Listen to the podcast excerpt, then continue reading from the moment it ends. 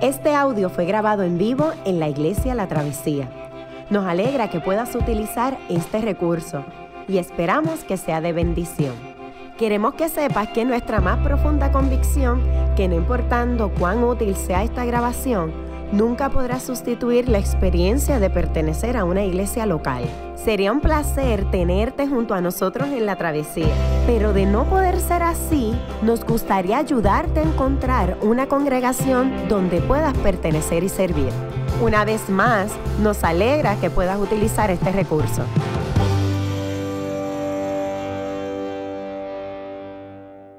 Vamos a ponernos de pie, iglesia. Vamos a dar lectura al pasaje bíblico de esta mañana que se encuentra en Lucas capítulo 12, versos del 13 al 34.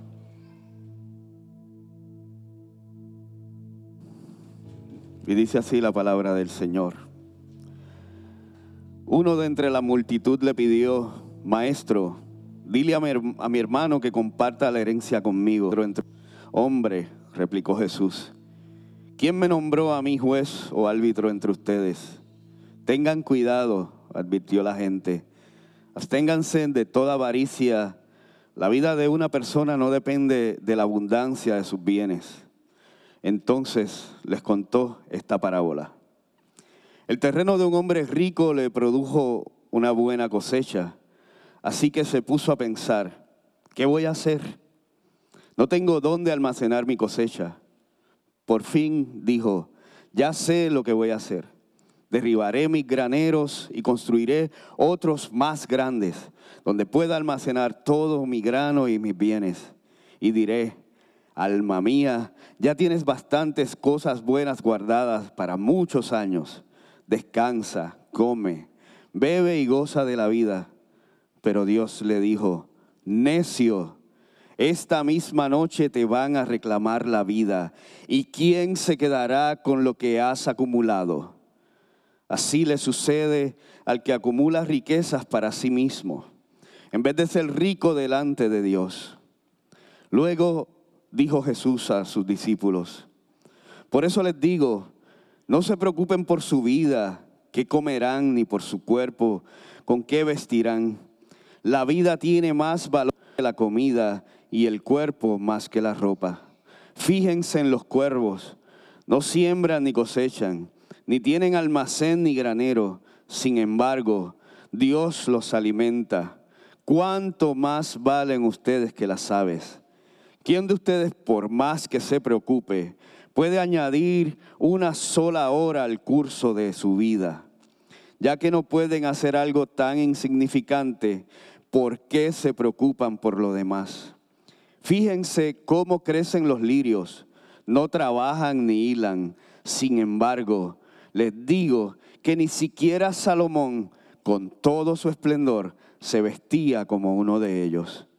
Si así viste Dios a la hierba que hoy está en el campo y mañana es arrojada al horno, ¿cuánto más hará por ustedes, gente de poca fe? Así que no se afanen por lo que han de comer o beber Dejen de atormentarse. El mundo pagano anda tras todas estas cosas, pero el Padre sabe que ustedes las necesitan. Ustedes, por el contrario, busquen el reino de Dios y estas cosas les serán añadidas. No tengan miedo, mi rebaño pequeño, porque es la buena voluntad del Padre darles el reino. Vendan sus bienes y den a los pobres Provéanse de bolsa que no se desgasten. Acumulen un tesoro inagotable en el cielo, donde no hay ladrón que aceche, ni polilla que destruya. Pues donde tengan ustedes su tesoro, allí estará también su corazón. Le voy a pedir al pastor Ronnie que pase por acá. Vamos a orar por él para que Dios lo use hablándonos con este pasaje que aparenta ser un poquito fuerte.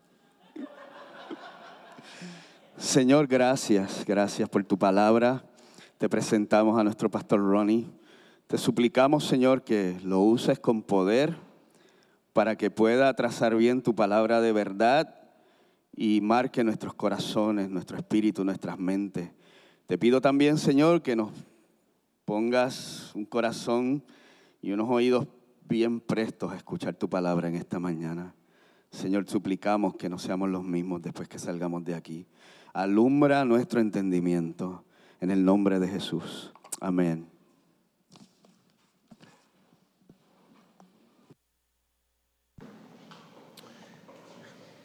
Buenos días. Es verdad, siempre a mí me toca los temas sensibles. Este, um, la semana pasada terminamos nuestra serie de sermones titulada La Torah Olvidada y la semana que viene vamos a comenzar una serie de sermones sobre la primera de Juan y esta nos llevará a la temporada de Adviento y nos sentimos muy um, entusiasmados con esa serie de sermones. Así que, favor, invita a una amistad a que venga y será un tiempo muy bueno, muy bueno. Pues esta semana tenemos un sermón acerca de un tema que varias personas han mencionado está notablemente ausente de mi predica. Siento mucho que este sea el caso porque hoy voy a hablar del tema favorito de Jesús, la generosidad. Jesús habla acerca del dinero mucho más frecuentemente de lo que habla acerca de la oración y, del cielo. Este tema es importante. Ahora bien, si nos estás visitando en el día de hoy, felicidades. Ah, Ah, quiero que sepas que no predico acerca del dinero todos los domingos y que no existe agenda escondida a solicitar para alguna campaña de construcción al final. Okay. Ah, segundo, precisamente por el mero hecho de que nosotros hemos escogido abordar este tema en un solo sermón, les aseguro que hay mucho que de lo que no voy a poder hablar. Y si tienen preguntas, con mucho gusto, favor, vengan a mí ah, en libertad para hablar y hacerme las preguntas. Antes de sumergirme en el tema, e, eso es lo que quiero que sepas. Tu felicidad pende de un hilo, ya seas un cristiano maduro o un nuevo cristiano o que estés aquí porque alguien te arrastró a la iglesia y no estés convencido de que el cristianismo es real. Es que Dios te diseñó de cierta manera, te hizo a su imagen. Fuiste diseñado para dar y cuando no lo haces, tu alma se desfigura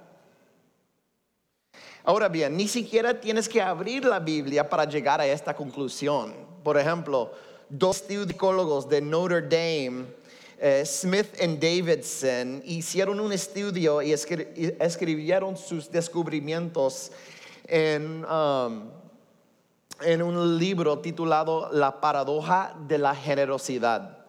Y esto fue publicado por Oxford, Oxford Press Bien, e, esto es bien serio, esta no es basura autopublicada, ¿ok? Eh, sus estudios comprobaron que dar tiene la capacidad de reducir la autoabsorción mal adaptiva, palabras de ellos, que muchos americanos tacaños experimentan.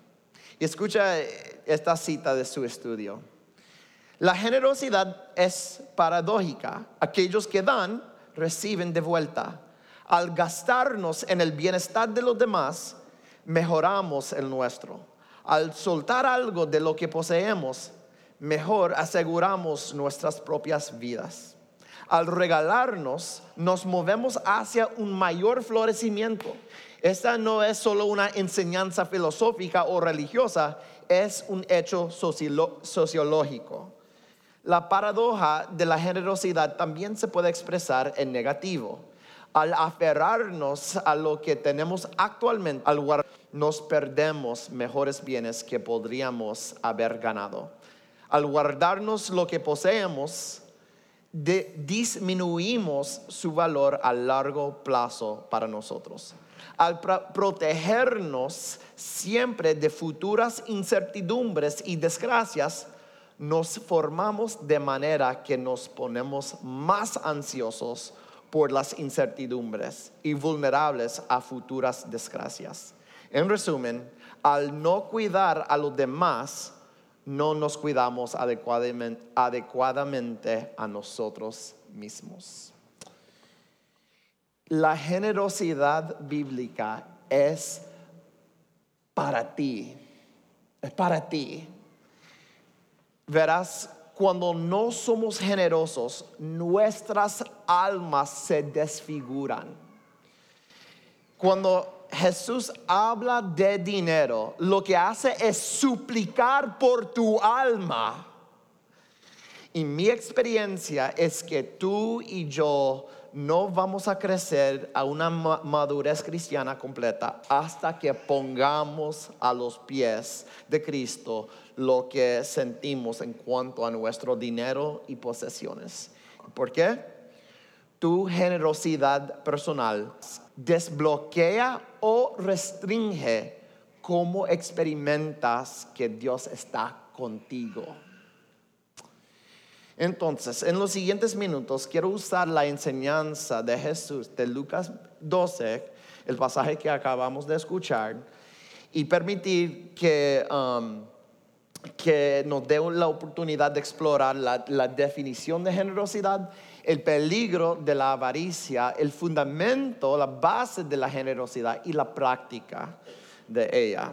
Entonces, primero con... Um, con la definición de generosidad. Déjame comenzar resumiendo rápidamente la enseñanza de Jesús, comenzando verso 13. Verso 13, un hombre va a Jesús y le dice, oye, ayúdame con algo.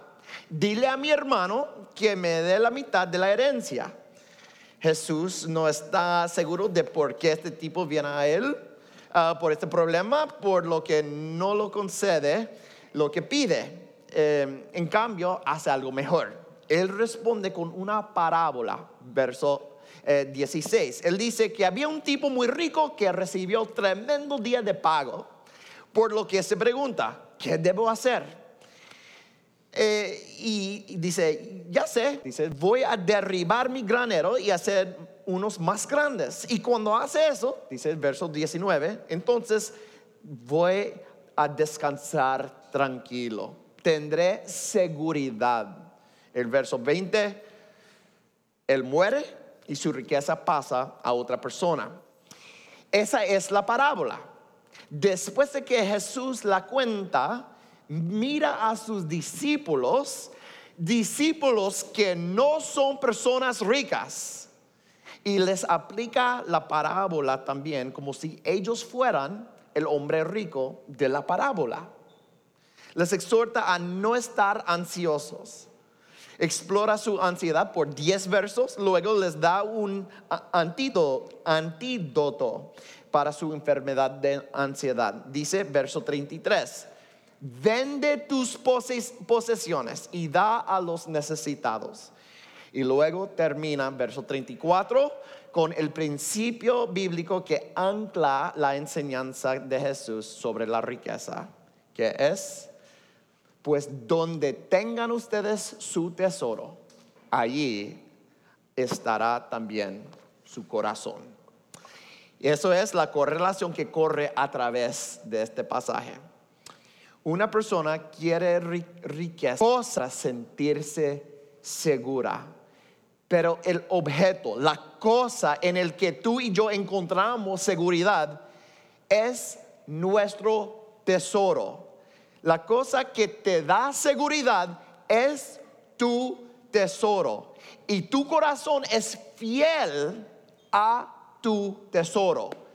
Pero si tu tesoro no es Dios, te va a producir ansiedad.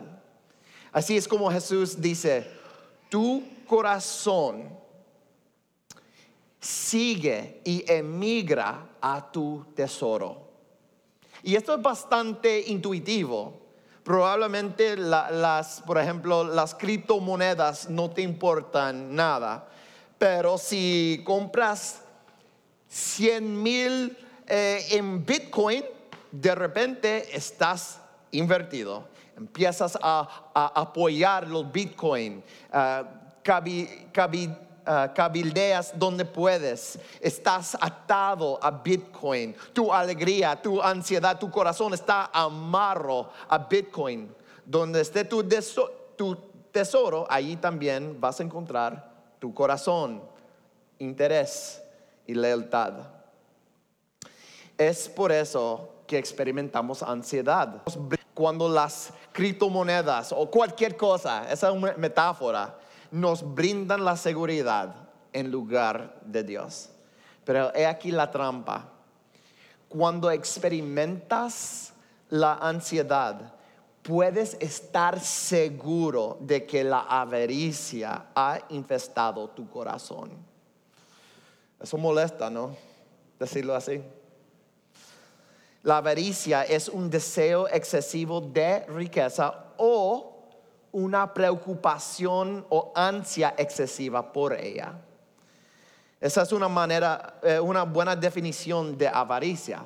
El cáncer de la avaricia está tan avanzado en nuestros corazones que solo puede curarse con un ah, antídoto de generosidad igualmente penetrante.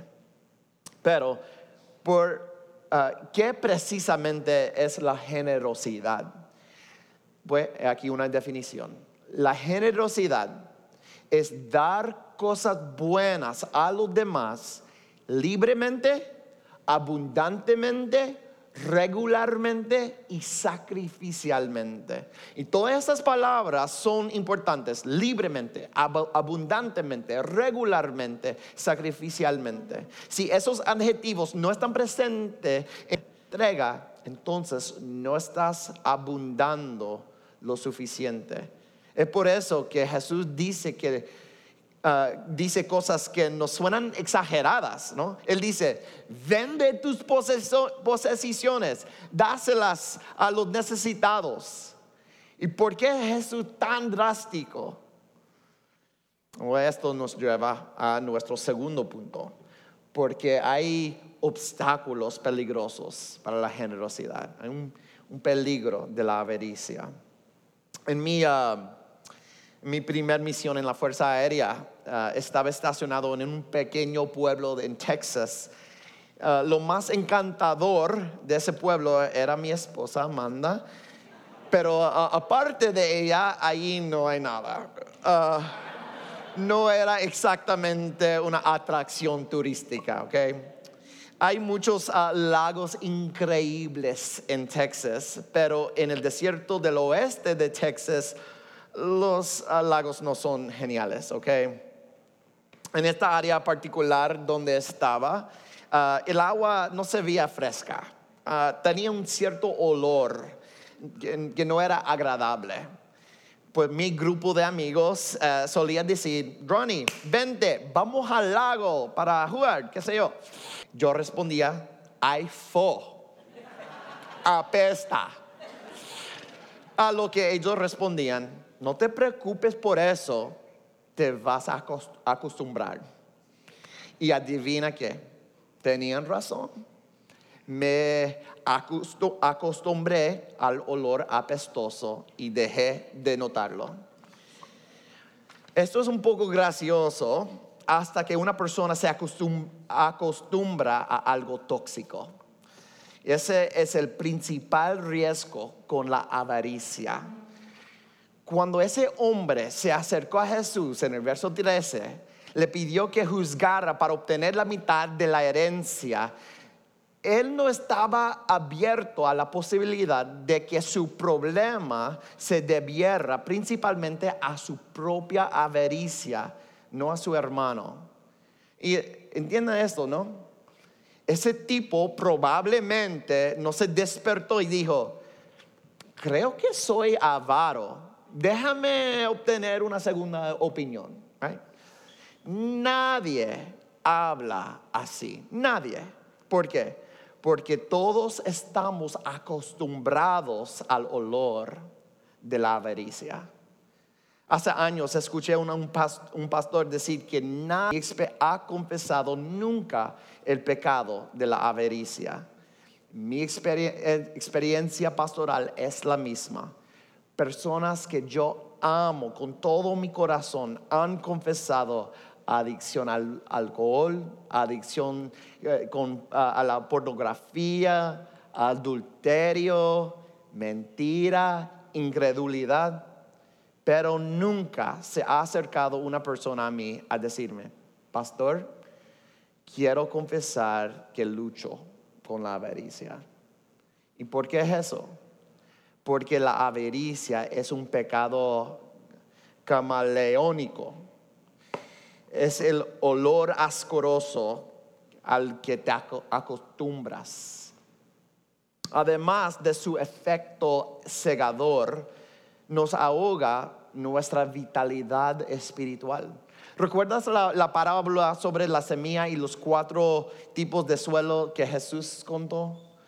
Ah, la semilla era la palabra de Dios. Jesús dice que algunas semillas cayeron entre las espinas y se ahogaron. Así es como Jesús lo interpreta. Eso es de Marcos 4. Pero las preocupaciones de esta vida el engaño de las riquezas, el engaño de las riquezas, muchos otros malos deseos entran hasta ahogar la palabra, de modo que ésta no llega a dar fruto. El diagnóstico de Jesús es la única forma de describir lo que vemos en Norteamérica. Emerson y Smith también sociólogos, escribieron un libro que se llama ah, Pasar el plato, algo así. Se propusieron responder esta pregunta.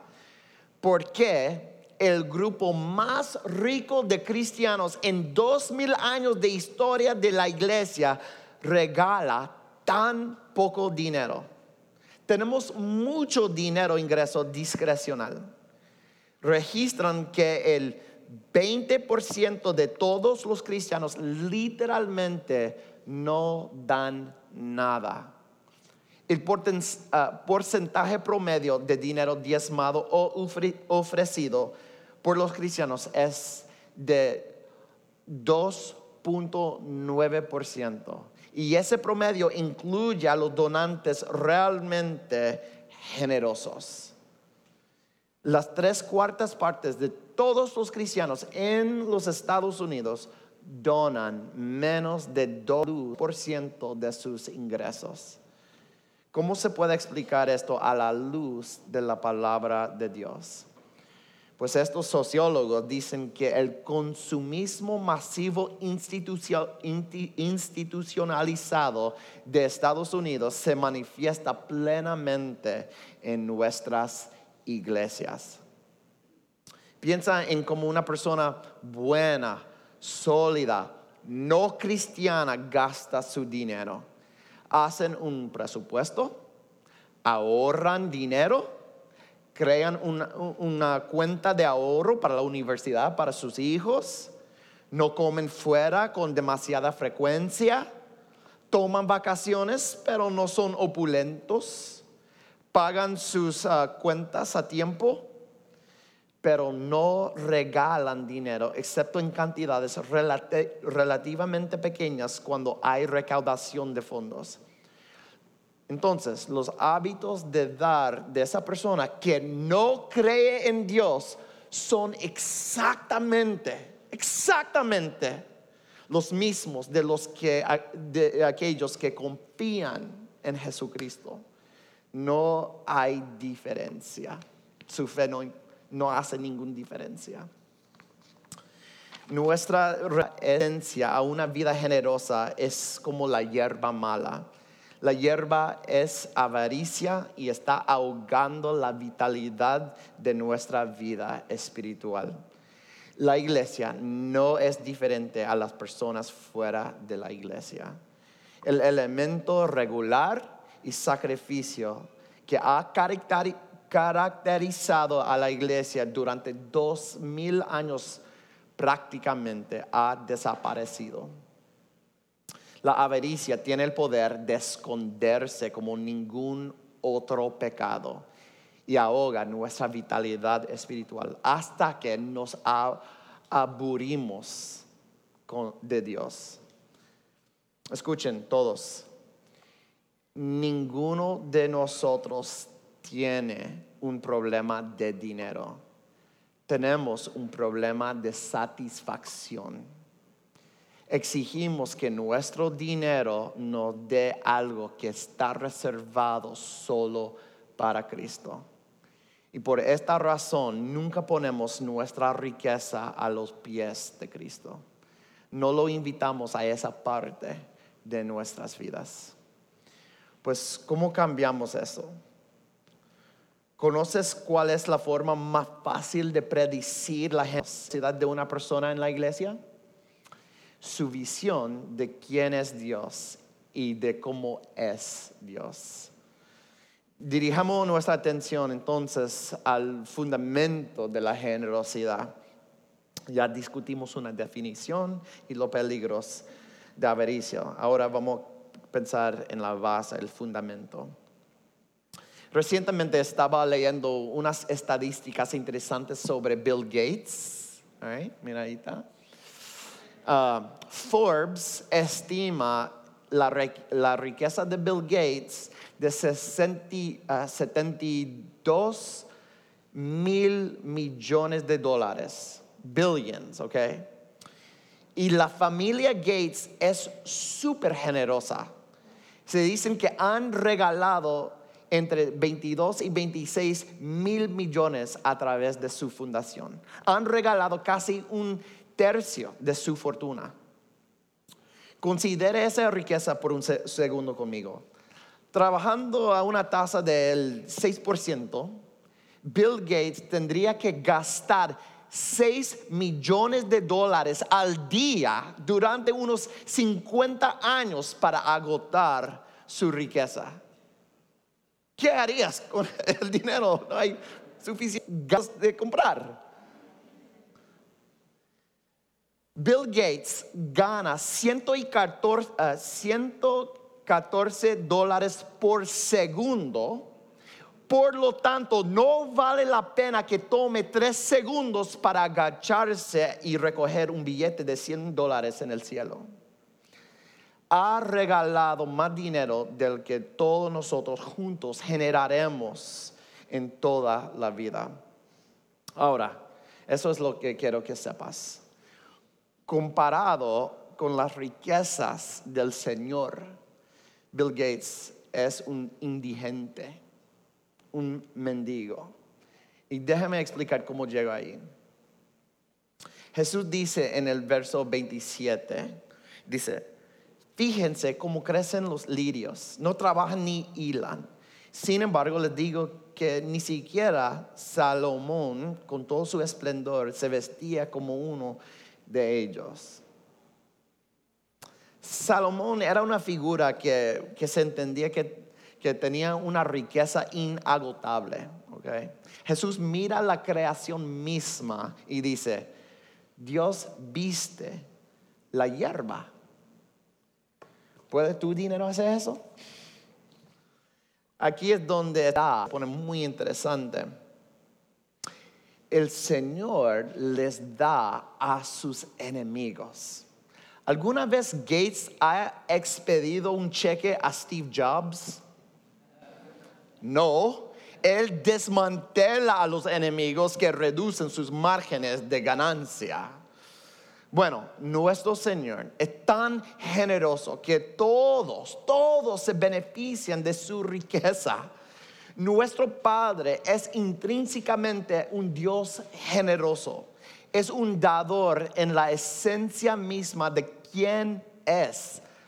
Toda la vida, independientemente de si eres cristiano o no, todo lo que disfrutas ha sido dado por Dios.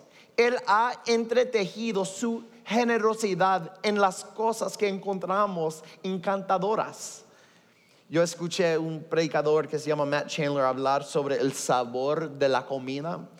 Dios, por ejemplo, Dios nos hizo necesitar comida, pero también la hizo deliciosa. Esta es una gracia común para toda la humanidad. En una sorpresa total. A mí, ¿quién miró a un cerdo asqueroso, apestoso, jugando en el lodo y dijo, ¿sabe qué? El muestro a que la pata trasera frita puede convertirse en tocineta, que es el mayor regalo de Dios para la humanidad. La tocineta es como magia. Puedes ponerla en cualquier cosa y la mejora. Ensalada, sándwich, chocolate, cualquier cosa. La tocineta puede curar la depresión. Increíble. Es un regalo para toda la humanidad, creyente o no. Las escrituras están llenas de lenguaje económico para ayudarte a comprender cuán generoso es Él hasta sus enemigos. Juan 3:16, ¿qué dice? Porque Dios amó tanto al mundo que, que dio a su único hijo Aquí su generosidad apunta a sus enemigos. El Padre da al Hijo no para condenar al mundo, sino para darle una salida al mundo. Todos nosotros estamos de lo más de lo más tranquilos en nuestra rebelión y Dios paga por nosotros para abrir un camino. Hay una deuda pendiente entre nosotros y Dios y Dios la paga. Él satisface la deuda. El Padre que envía al Hijo marca su generosidad. Dios paga tu deuda y llena tu vida de regalos. Verás, la Biblia es clara en que todas las cosas son hechas por Dios y dadas por Dios. Cuando la lluvia riega tu jardín, ese es un regalo de Dios, incluso si no crees que existe. Esa es una generosidad increíble. La madera y los clavos que los soldados romanos usaron para colgar a Jesús, ¿de dónde venían? La saliva que tú y yo formamos en nuestra boca y los músculos que usamos para escupir sobre Jesús mientras colgaba en la cruz, todo eso te lo dio el Dios que creó y sostiene el universo. Esta es una generosidad tan extravagante que todos se benefician, tanto los enemigos de Dios como sus, sus enemigos, amigos y enemigos. Y Jesús no te dio 10% de su sangre, la derramó toda. Fue costoso para Dios redimir a sus enemigos. Pero nuestro Padre es generoso. Escuchen, yo los amo a todos ustedes, pero yo no daría la vida de mi hijo por la tuya. Ese es un precio demasiado alto, pero no para nuestro Dios. ¿Cuál es la motivación para la generosidad? Nuestra motivación se encuentra en la realidad de la generosidad impresionante de Dios. Dios nos da cosas buenas libremente, abundantemente, regularmente, sacrificialmente. Nuestra motivación para dar es nada menos que la generosidad de Dios. Y cuando los cristianos realmente internalizan esto, nos recuerda que nada de lo que tenemos, nada de lo que tenemos es nuestro todo le pertenece a Dios y por eso le devolvemos a Dios. Confiamos en, que Él nos cuide. Nuestras cosas no son, no son nuestra seguridad. Él es nuestra seguridad. Y cuando hacemos visible la generosidad de Dios en nuestras vidas, podemos cambiar el mundo. Gente, escuche esto. En el año 1017, siglo II, César Adriano estaba en el poder en el imperio romano. El cristianismo se regaba como un incendio y eso se sentía desestabilizador en las ah, potencias romanas. Entonces el emperador envió una especie de espía para investigar lo que estaba sucediendo. Envió a un tipo llamado ah, Aristides. Aristides investigó a los cristianos y escuchen ese breve extracto sobre cómo él describe a los cristianos. Dice, y él, los hermanos, el que tiene, le da al que no tiene, sin jactarse. Y cuando ven a un eh, extranjero, lo llevan a sus casas y se regocijan como él, eh, con él como si fuera su hermano. Y si hay entre ellos pobres y necesitados, y si no tienen comida de sobra, ayunan dos o tres días para suplir a los necesitados su falta de alimentos. César, esta es una gente nueva.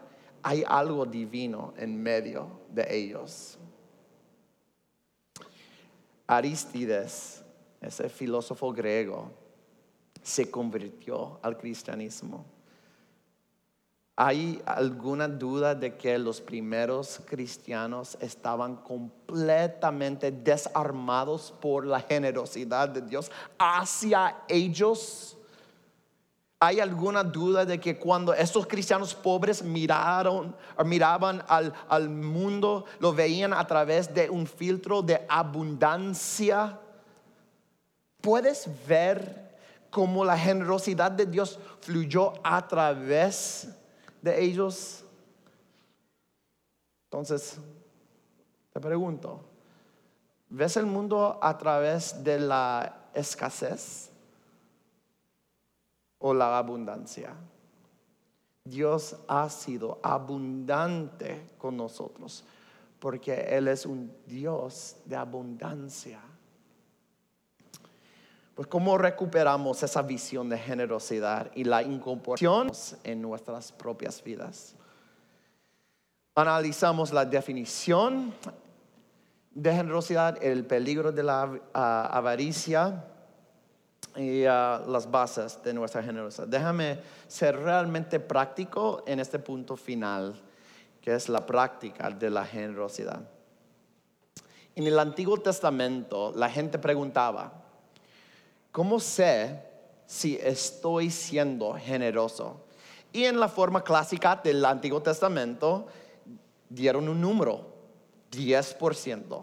A esto es lo que ellos llaman diezmo, que literalmente significa que le ofrecieron a Dios el primer 10% de todo lo que generaban. Ahora, parece que ese número no se traduce en un requisito específico en el Nuevo Testamento. Entonces, ¿qué es que vemos en el Nuevo Testamento? Dieron más. Escucha las ah, palabras de Jesús en Lucas 21. Mira aquí. Jesús se detuvo y vio a los ricos que echaban sus ofrendas en las alcancías del templo. También vio a una viuda pobre que echaba dos moneditas de poco valor. Les aseguro, dijo, que esta viuda pobre ha echado más sobre todos los demás.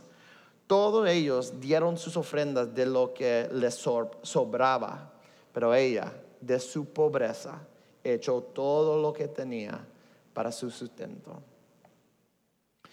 En esencia, la viuda le dio todo al Señor, no 10%, fue mucho más allá. Esta era la práctica de la iglesia. Escuchen lo que Pablo escribe en la segunda de Corintios capítulo 8 sobre las iglesias en Macedonia.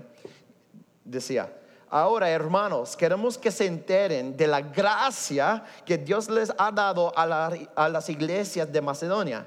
En medio de las pruebas más difíciles, su desbordante alegría, su extrema pobreza, abundaron en rica generosidad. Soy testigo de que dieron espontáneamente tanto como podían y aún más de lo que podían, rogándonos con insistencia que les, que les el privilegio de tomar parte en esta ayuda para los santos. Esta gente suplica, suplica regalar su dinero. Ellos no son la excepción, son la regla en la iglesia primitiva. ustedes y yo nunca hemos visto algo así en nuestras iglesias afluentes. ¿Cómo llegamos ahí? En nuestro pasaje de hoy, Jesús termina de nuevo, verso 34, porque donde esté tu tesoro, ahí estará también tu corazón. por un lado, tu corazón sigue tu tesoro. Tu dinero fluye sin esfuerzo hacia lo que amas. Por otro lado, eso significa que tú y yo podemos tomar decisiones intencionales para dirigir nuestra riqueza y por lo tanto colocar nuestros afectos en Cristo. ¿Ve? Deseamos um, poner nuestro dinero donde deseamos que esté nuestro corazón. Pero para ser generosos necesitamos un plan nuestro corazón no se dirige accidentalmente a cosas buenas. Necesitamos una estrategia. Déjame ayudarle con una estrategia. Primero, prepara un presupuesto. Rayos, gente, puertorriqueños, un presupuesto. ¿Ok? Si no tienes un presupuesto, permite que te ayudemos. Recuerda que lo que tienes es tuyo pertenece a Dios y es irresponsable tratar de administrar tus bienes, los bienes de Dios, sin un plan. En tu presupuesto, de la misma forma que tienes un plan de ahorros, prepara un plan de donaciones. Asegúrate que dar sea una prioridad. Planifica para ello. Planifica un, un porcentaje y ve si puedes hacerlo progresivo. Intenta aumentarlo con el tiempo para sentir la alegría del sacrificio. Si entregamos nuestras obras, esa no es verdadera generosidad. Necesitamos algo para romper el hechizo de la avaricia en nuestros corazones. Ahora, cuando des, no estamos diciendo que toda debe ir a la iglesia, ¿ok? Pablo dice, haz el bien a todos. Todos deben beneficiar de nuestra generosidad, pero especialmente a la familia de fe. Es decir, permite que tu comunidad de fe, la iglesia que te pastorea, que ora por ti, que bautiza tus hijos, que te visita en el hospital, permita que esa comunidad tenga un lugar de privilegio en tus donaciones. ¿Ve? Ahora bien, algunos de ustedes están diciendo, sí, Ronnie, basta ya, por favor. Tengo un presupuesto y este dice que no puedo darle a la iglesia nada. Si estás endeudado hasta el límite, déjanos ayudarte. Hay un montón de personas increíblemente brillantes en esta iglesia que son expertos en administración de dinero con mucho gusto le ayudaría. Queremos ayudarte para que no seas esclavo de la deuda y la mala administración del dinero. Prepara un presupuesto que contenga un plan de donaciones. Dale a tu comunidad de fe un lugar de privilegio. Da un porcentaje de, y pídele a Dios el valor para aumentarlo. Y esa es la estrategia. Ahora, en esta iglesia tenemos gente por todas partes. Déjame ver si te ayudo a visualizarte en algún lugar de un espectro. Y gracias por su paciencia conmigo. Yo sé que este es un medio extenso. Primero, y yo estoy ya terminando. Primero, tenemos um, en un lado del espectro al dador inicial. Punto. Algunos de ustedes nunca han tomado el paso de fe de dar. Punto. Es, esto es cuando una persona hace el cambio mental de qué quiero hacer con mis cosas a qué quiere, que Dios, qué quiere Dios que haga yo con sus cosas. Y, escuchen bien, aquí es donde está la celebración más grande aquí en esta iglesia. Cuando una persona pasa de nunca haber dado nada a dar un poquito. Rayos, eso es una tremenda cosa. Y queremos celebrar contigo, right? Porque para que la travesía realmente impacte a Puerto Rico, vamos a necesitar que participe 100% de nuestra gente. Incluso si no puedes dar una décima parte, solo necesitas comenzar en alguna parte. Comienza con un poquito. Y este es un gran paso que queremos celebrar contigo, celebrar. En la segunda arena del espectro tenemos al dador emergente. Esta persona ha, ofrendado si el predicador ha predicado un sermón realmente cargado de culpa o si hay ah, una necesidad ah, apremiante, pero no hay un plan. Queremos ayudar a esa persona y pasar de dar ocasionalmente a regalar regularmente, sistemáticamente a una parte de sus primeros frutos. Tercero, este grupo sí da de manera consistente, pero tal vez no le han permitido a Dios que presiona, invade sus vidas. Quizás moverse, quizás moverse de, uh, a lo que Dios llama diezmo, quizás eso es muy aterrador, right? Queremos como inspirarte con la gracia de Dios para que te arriesgues, que tomes riesgos que confías, descansas en el Señor. Y la, ah, la sección final del espectro es el donante que creció haciendo lo correcto, das, constantemente escribe tus cheques de 10%, pero aún así es mecánico. Queremos que experimentes la alegría de la extravagancia sacrificial. Queremos que, te, que sientas la alegría de confiar en Dios de nuevas maneras y ver lo que hace en tu corazón, en tu corazón por medio, a través de esto. Ahora, esto es lo que la travesía anhelar hacer, o sea, nuestro rol. Uno, nosotros vamos a rendir con el dinero. Plena transparencia. Y tengo tanto coraje contra las iglesias que están enriqueciéndose con la iglesia. Y hay un juicio bien fuerte contra ellos que le está esperando con el Señor. Ok, so nosotros vamos a rendir cuentas y ser transparentes con, con lo que recibimos. Ok. Pero queremos nosotros como iglesia comenzar con un diezmo también. Queremos que el presupuesto de nuestra iglesia refleje esto también.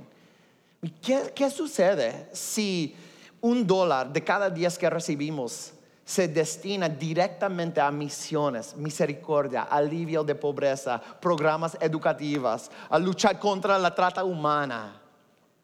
Y, y, si cada año aumentamos eso en un ¿Qué pasaría si llegáramos a un lugar donde todos somos tan generosos que el 50% de todo lo que damos llega fuera, fuera de, eh, fuera de los muros de esta iglesia? Yo quiero llegar ahí. Yo quiero ver eso aquí en la travesía. Yo estoy en esta travesía de generosidad con ustedes. Quiero que la travesía sea conocida por ser tan salvajemente extravagante que todo buen trabajo y obra en Puerto Rico cuente con nuestros recursos. No para que nosotros seamos conocidos, sino para que Cristo sea exaltado al celebrar su generosidad con nosotros. he dicho mucho. Así, quiero terminar aquí.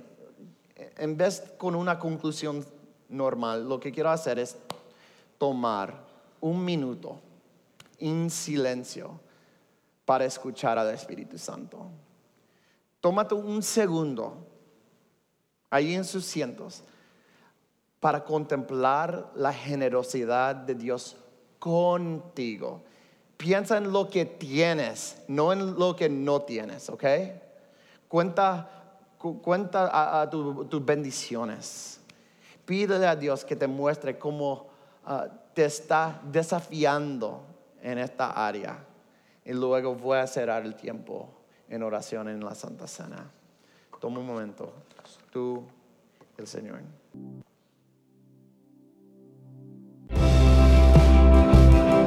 Qué bueno que pudiste escuchar esta grabación. ¿Qué tal si la compartes con otros?